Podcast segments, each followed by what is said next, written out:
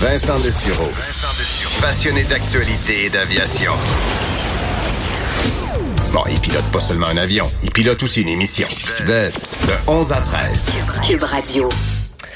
Dans l'actualité, une nouvelle qui a assurément inquiété, euh, inquiète plusieurs fonctionnaires québécois qui, ben, veut, pas, ont vu ce qui s'est passé au gouvernement fédéral avec euh, le, le, le, fameux système Phoenix et s'inquiète du nouveau système de paix euh, s'agir au gouvernement du, du, du, Québec, où il y a eu bon, certains problèmes avec le déploiement de ce nouveau système. Gouvernement qui confirme que 13 800 fonctionnaires vont avoir des anomalies dans les montants qui seront versés dans la nuit de mercredi à jeudi.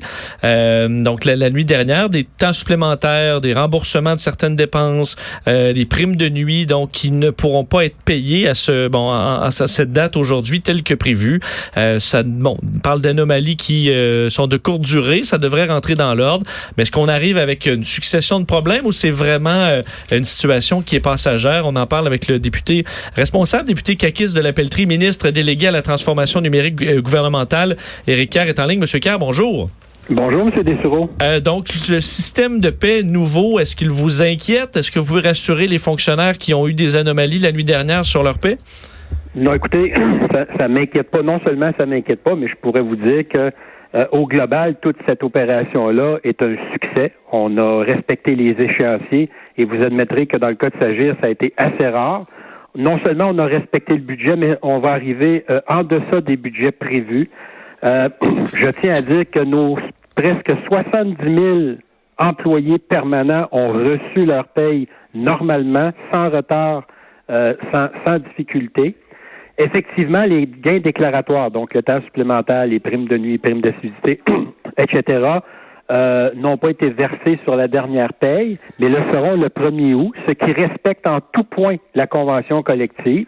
Donc, il n'y a pas de retard sur le versement des gains déclaratoires parce qu'on a 45 jours pour payer ces, ces montants-là et ils seront payés à l'intérieur des 45 jours. Et au moment où on, on, se parle, tous les employés à temps partiel ont reçu euh, leur paye aujourd'hui. Euh, comme on dit, l'argent est dans le compte. Donc, euh, au contraire, moi, je pense que de comparer ça à Phoenix, c'est de comparer deux choses totalement différentes, c'est-à-dire que le déploiement de Sagir est un succès compte tenu de l'ampleur de, de, la tâche que ça représentait. C'est un succès alors que Phoenix a été un fiasco épouvantable. Savez-vous quand même ce, que, ce qui a posé problème dans ce cas-là? C'est du rodage tout simplement? Oui, ben c'est ça. Écoutez, euh, il, il, faut, juste pour vous donner euh, peut-être une, une, idée de ce, de, ton, de ce dont on parle, euh, S'agir, c'est 91 milliards de paiements annuels. C'est presque 1,5 million de factures qu'on va rembourser à nos fournisseurs. C'est 574 000 chèques qu'on va émettre chaque année. Et là, je vous parle même pas des dépôts directs qui sont encore plus nombreux. Euh, c'est pas loin de 70 000 paramètres à ajuster en raison de toutes sortes de, de, de distinctions dans les conventions collectives, les échelons, euh, bon, tout, tout ce qu'il faut, euh, tout ce à quoi il faut réfléchir. On a rajouté quatre nouveaux modules. Donc, c'est sans précédent l'ampleur du déploiement auquel on a procédé le 29 juin dernier. Et nonobstant ça, tous nos gens ont été payés. Euh, les livres ont été fermés à la fin du mois euh, parfaitement. Les, les, livres comptables du gouvernement le 15 juillet dernier ont été fermés correctement. Donc oui, il y a eu quelques anomalies, mais moi je vous dirais, dans ma carrière informatique, des, des déploiements de systèmes de cette ampleur-là, euh, qui, où il arrive absolument rien, là, ce qu'on appelle des, des, des, petites anomalies, euh, c'est à peu près impossible. Puis je comprends que pour ceux qui, qui en font l'objet, c'est extrêmement désagréable. Et, et, je peux les assurer qu'on a des équipes totalement dédiées qui travaillent, puis vraiment au sens propre, là, 24 heures sur 24, qui ont, qui ont détecté ces anomalies-là en temps réel, qui ont corrigé les anomalies en temps réel, ce qui fait qu'aujourd'hui, euh, tout notre monde est payé. Là. Il n'y a, a, pas de problème. Ça, parce tout le monde a reçu son argent. La seule chose, comme je vous dis, qui va rester à payer, ce sont les gains déclaratoires, le temps supplémentaire, les primes spéciales, et ça, on va respecter intégralement la convention collective qui nous donne 45 jours pour les payer.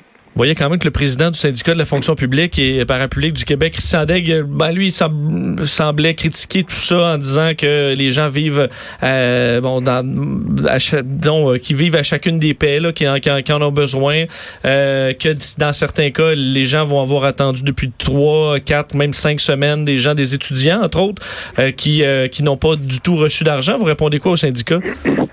Ben, deux choses. Premièrement, dans le cas des étudiants, on parle de 150 personnes.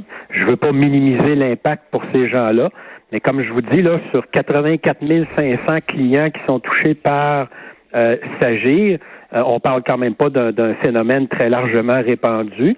Et ces gens-là, aujourd'hui, sont payés. Ça, c'est la première chose. La deuxième chose, je m'inquiète, moi, du président du syndicat euh, qui devrait être avec nous pour applaudir ses membres, parce que ce sont, ce sont nos fonctionnaires, c'est notre monde à l'interne qui ont travaillé d'arrache-pied depuis des mois pour faire de ce déploiement-là un succès, ce qu'il est. Et donc, je, je, je, ne comprends pas que M. Degg soit pas aujourd'hui sur la même tribune que moi pour féliciter notre monde de, de, ce, de ce beau succès, parce qu'aujourd'hui, M. Dessureau, la vérité, là, c'est qu'on a la démonstration que quand on veut, au gouvernement du Québec, on est capable de gérer des méga projets, on est capable de les livrer à temps, on est capable de respecter les budgets et on est capable de livrer un produit qui fonctionne bien parce que le déploiement de Sagir 12, là, c'est exactement ça. Donc, je trouve ça un peu malheureux, moi, de voir euh, M. Daigle aujourd'hui, euh, puis les membres qu'il représente, qui, sont responsables de ce, succès-là, doivent se poser les mêmes questions que, moi. Là. Pourquoi? Selon vous, il critique ses propres membres. Là? Ben, je ne sais pas selon moi. Je veux dire, s'agir, c'est le fait de 120 de nos fonctionnaires, de notre monde à nous en technologie de l'information, qui depuis des années, et plus particulièrement depuis plusieurs mois, travaillent vraiment euh, très fort, de longues heures. Euh, je vous dirais qu'ils ont eu un, très gros stress dans les mois précédents le déploiement, justement pour s'assurer que tout se passe bien et tout s'est bien passé. Donc oui, il y a quelques anomalies, puis je vous dirais que pour un projet de cette ampleur-là, le, contraire aurait été étonnant. En fait, ce qui est étonnant, c'est qu'il n'y en ait pas plus. Euh, et ils ont été détectés, corrigés en temps réel. Et aujourd'hui, la vérité, là, c'est que M. Degg sort alors que nous, on respecte la convention collective, nos employés sont payés, que ce soit les employés en temps régulier ou à temps partiel. Donc, on critique quoi exactement alors que cette opération-là, c'est un succès. Puis vous le savez, M. Dessureau, là, dans le passé, moi, j'ai été extrêmement critique envers Sagir puis envers la gestion de Sagir. Et si ça avait été un fiasco, j'aurais été le premier à monter aux barricades pour dire, voyons donc, encore des problèmes avec, avec cette application-là, mais Aujourd'hui, je pense qu'il faut donner une bonne tape dans le dos à nos employés, à l'équipe de Mme Catherine Desgagnés-Belleville, qui ont fait un travail fantastique, je le répète, qui ont livré à temps, en deçà des budgets prévus, une application qui fonctionne très bien. Monsieur Kerr, euh, les Québécois ont été très ébranlés par la situation chez, chez Desjardins dans les dernières semaines. Euh, vous qui êtes responsable de la, transformation numérique gouvernementale, donc vous ne voulez pas qu'il va toucher à, la, à, la, gestion de nos données en tant que Québécois. Est-ce que cette situation-là vous a ébranlé aussi? Est-ce que ça va influencer la façon dont le gouvernement du Québec va euh, traiter le monde numérique dans le futur?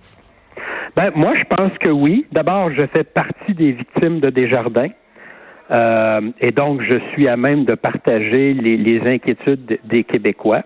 Ceci étant dit, je pense que c'est l'ensemble du monde numérique qui euh, doit prendre, je dirais, un, niveau de conscience supplémentaire à quel point la sécurité des données, ça devient quelque chose d'essentiel et d'extrêmement important. Euh, je peux vous dire que nous, depuis plusieurs mois, on travaille à mettre en place une, une organisation totalement et exclusivement dédié à la sécurité. Euh, on est, on est à, mettre ça en place, à se donner une politique de cybersécurité, ce qui n'a jamais été fait au gouvernement du Québec, à se doter aussi d'outils euh, modernes parce que bon, la désuétude en cybersécurité, c'est pas acceptable. On voit les, ben, je dirais pas que les conséquences de ce qui s'est passé euh, chez Desjardins sont le fait d'une désuétude, parce qu'au contraire, Desjardins avait, avait quand même des outils technologiquement avancés. Mais il faut aussi comprendre que la menace, on, regarde souvent la menace extérieure, les hackers notamment, euh, des, des peut-être aussi des, des, des, pays étrangers hostiles, mais il faut pas euh, négliger la menace à l'interne. Et s'il y a un niveau de conscience supplémentaire qu'il faut avoir, c'est quelquefois, c'est des tiramis qui nous font le plus mal. On vous a quand même vu au gouvernement euh, de la CAQ assez réactif au niveau des crises que vous avez traversées dans ce jeune gouvernement, que ce soit les inondations. Euh, euh, bon, je me souviens de, de, de votre collègue au, au, transport, M. Modardel, sur les problèmes de traversier. On vous a vu souvent très rapide à réagir, à prendre les dossiers de front. Sur le dossier de Desjardins, et bon, certains Québécois vous ont critiqué là-dessus sur le fait qu'on vous a quand même peu vu disant avoir confiance en Desjardins. Là, on a vu davantage le gouvernement fédéral, bon faut recevoir euh, le Desjardins dans son dans son comité cette semaine. Est-ce que euh, vous avez euh, est-ce que c'est voulu d'être un peu plus effacé dans un dossier qui veut veut pas ébranle énormément de citoyens? Oui, ben écoutez, on a été très proactif. On n'a pas été très médiatique, mais on a été très proactif. Comme je vous dis, on vient de procéder à l'embauche d'un nouveau responsable de la cybersécurité. On a réaménagé complètement euh, nos organisations qui sont responsables de la sécurité de nos, de nos données. Euh, moi, je l'ai dit d'entrée de jeu, le 4 février dernier, on a procédé euh, au projet de regroupement de nos CTI. Je vous cache pas qu'il y a un élément de sécurité qui a motivé cette décision-là. quand je vous parlais de, de menaces à l'interne, ben ça fait partie de ça. Vous savez, pour vous donner un exemple, M. Dessureau, quand vous avez une salle des serveurs euh, qui est pratiquement un garde-robe, ça, ça veut dire que n'importe qui y a accès. Là. Mhm. Alors j'arrive moi avec ma clé USB, je me, je me branche directement dans le serveur avec euh, euh, avec cette clé-là, je télécharge les données que je veux bien télécharger. C'est ni vu ni connu là. Alors quand on parlait de regrouper nos 457 centres de, de traitement de l'information, ben il y a un élément de performance, mais il y a aussi un élément de sécurité. Euh, aujourd'hui, euh, un endroit où on conserve les, les, les, données, ça doit aussi être à l'abri de quelqu'un qui a accès aux machines. Donc, ça doit être des endroits qui sont sécurisés, sécurisés difficilement accessibles, surveillés. Alors, c'est tous ces éléments-là. Donc, non, je pense que depuis plusieurs mois, on est extrêmement proactif pour augmenter la sécurité de nos données, de nos renseignements personnels. C'est moins médiatisé, puis je vous dirais que c'est malheureux parce que l'événement chez Desjardins amène cet intérêt médiatique-là pour la, la sécurité. Mais, euh, mais en même temps, ça ne veut pas dire qu'on est resté les bras croisés, là, au contraire. En terminant, euh, vous, bon, vous dites avoir, faire partie des gens qui sont touchés chez, chez, chez Desjardins. Évidemment, euh, nos, nos, politiciens, autant que nos... Bon, vous êtes ministre, autant que des juges, je pense à des policiers qui peuvent... Monsieur, madame, tout le monde, on est inquiet pour euh, notre identité, pour pas se faire frauder, tout ça. Vous, c'est quand même... ça devient un enjeu qui... Vous pouvez être directement ciblé. Est-ce que c'est quelque chose qui vous fait peur d'être parmi cette liste-là? Est-ce que vos collègues aussi qui, qui y sont, parce que vous en avez sûrement jasé avec certains, ont, ont peur d'être ciblé par des pirates? Ben écoutez, je pense qu'il faut, euh, sans, sans, tomber dans la peur panique, je pense qu'il faut effectivement être extrêmement euh, attentif et prudent. Euh, il y a des mesures qui sont mises en place, et moi évidemment j'invite la population parce que là je lisais récemment que, que c'est un faible pourcentage de la population touchée qui s'est inscrite chez Equifax. On parlait de 13 seulement, c'était très peu là. Oui, c'est ça. Mais c'est pour ça. Moi, je dis, écoutez, il faut, il faut quand même, euh, il faut poser ces gestes-là. Il faut se protéger d'éventuels vols d'identité. Je salue la protection supplémentaire que Desjardins offre à ses membres. Je pense que c'est, c'est ça vers quoi on doit aller. Maintenant, la, la grande réflexion qu'on doit faire aussi, c'est quelles sont les mesures, quelles sont les leçons qu'on tire de ça et quelles sont les mesures qui sont à mettre en place pour éviter que une telle situation se reproduise. Je pense que toutes les grandes organisations euh, ne peuvent plus faire l'économie de cette réflexion-là, compte tenu de ce qui s'est passé chez Desjardins. Et comme décideur encore plus, moi je pense qu'on a un devoir sacré de, de, de, mettre en place toutes les mesures externes et internes pour protéger les données de nos concitoyens. Puis je peux vous dire qu'au gouvernement du Québec, euh, encore une fois, on est, on est très proactif. Maintenant, ce que je ne ferai pas, c'est dire quelles sont les mesures de sécurité qu'on est à mettre en place, parce que je ne donnerai pas la recette aux valeurs. Là.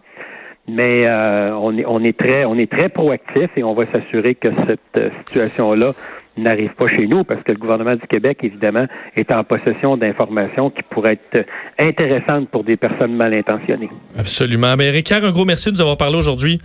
Ça m'a fait plaisir. Au revoir.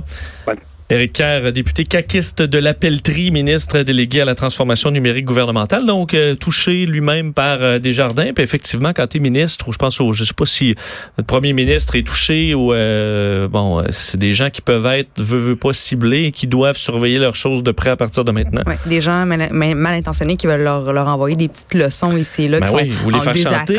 Exactement. Non, non, c'est ça. C'est particulièrement énervant pour, pour, pour ces gens-là. À suivre, on n'a pas fini d'en parler de ce dossier. Euh, je vous disais, on est, euh, on, rentre dans une vague de chaleur euh, au, bon, au Québec. On attend là, avec l'humidité à Montréal demain et samedi des températures au-dessus de 40 degrés, donc 40-41 degrés. Et je voyais qu'on n'est pas les seuls. Hein. Aux États-Unis, on s'attend à, à, battre dans les prochains jours là, 123, dans les prévisions, là, 123 records de température euh, dans tout le nord-est américain. Mm. Alors, une situation difficile. Plus de 115 millions d'Américains euh, qui sont sous alerte de chaleur en vigueur. 290 millions de personnes qui vont ressentir des températures d'au moins 32 degrés. Euh, donc, c'est presque tous les Américains euh, d'au moins 32 degrés. Donc, au cours de la semaine prochaine, situation très difficile, entre autres à Chicago, Détroit, New York, Washington. Alors, si vous dirigez là pour vos vacances, sachez que ce sera pas un répit Tous de la les chaleur. îlots de chaleur là, vont être durement touchés. Ça va être difficile. Il faut toujours rappeler aux gens de prendre le temps de, de contacter euh, des, des personnes qui sont un petit peu plus âgées ou moins en forme. C'est le moment là, dans ces, dans, dans ces situations-là de prendre le, le, téléphone puis de les appeler puis d'aider aussi. Même des personnes qu'on connaît pas, qu'on voit qui, qui semblent avoir un peu plus de misère. Il faut, faut serrer les coudes parce que dans les villes, c'est difficile. Peut-être que ton creepo d'Alma, c'est ça qu'il voulait faire. Là, juste vérifier si tout était correct, sachant que tu n'as pas d'air climatisé. Mais là. je sais pas à quel point... Euh, il est au courant. Il est bien intentionné, okay. mais... Euh, en tout cas, tu as peut-être raison à suivre. On s'arrête quelques instants, on vient.